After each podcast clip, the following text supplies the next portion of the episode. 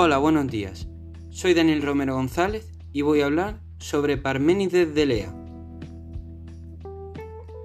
Parménides de Lea es el máximo representante de la escuela eleática. Este siguió la postura de la escuela pitagórica, que apostó por la línea de la contemplación que hace predominar el valor del conocimiento racional sobre el de los sentidos. Escribió una obra para esto en forma de poema titulada Sobre la naturaleza.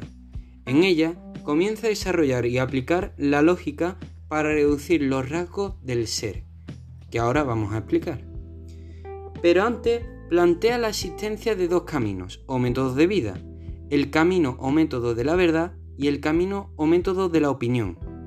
El camino de la verdad es el camino de la reflexión racional, por el que llegamos a conocer que el ser tiene que ser ya que no podemos pensar en no ser.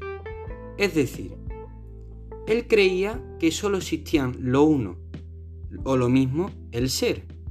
Mediante este camino descubrimos que el ser es y que lo que no es no puede ser. Esto lo aclara con su genial afirmación. El ser es y el no ser no es.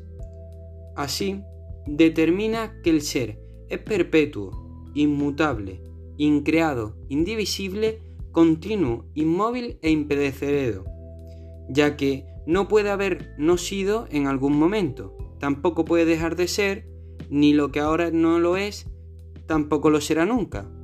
Tampoco puede cambiar, ya que supondría adquirir algo que no tiene o perder algo que tenía. Y además de que el ser es uno, es compacto y es finito, ya que hay un límite, pero fuera de ese límite solo hay no ser. En definitiva, que las cosas que son son y no pueden no ser, y las cosas que no son no existen y no pueden llegar nunca a ser. Pues como he dicho, de lo no existente no puede surgir jamás lo existente. Nada surge de la nada. En consecuencia, Parménides niega la realidad del movimiento y de la multiplicidad, de los entes que observamos todos los días a través de los sentidos, el conocimiento sensible.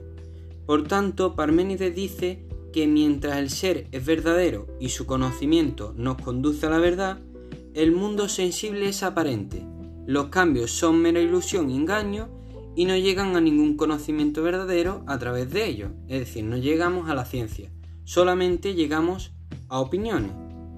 Y por último, Parménides define el camino de la opinión, que lo define como el camino del conocimiento no verdadero al que se llega mediante los sentidos, basándose en el conocimiento sensible. Mediante este camino vemos una pluralidad de entes que están sujetos a continuo cambio, pero eso no puede ser la verdad de ser, porque ya sabemos que el ser es uno e inmóvil. Así, solo conoceremos la apariencia.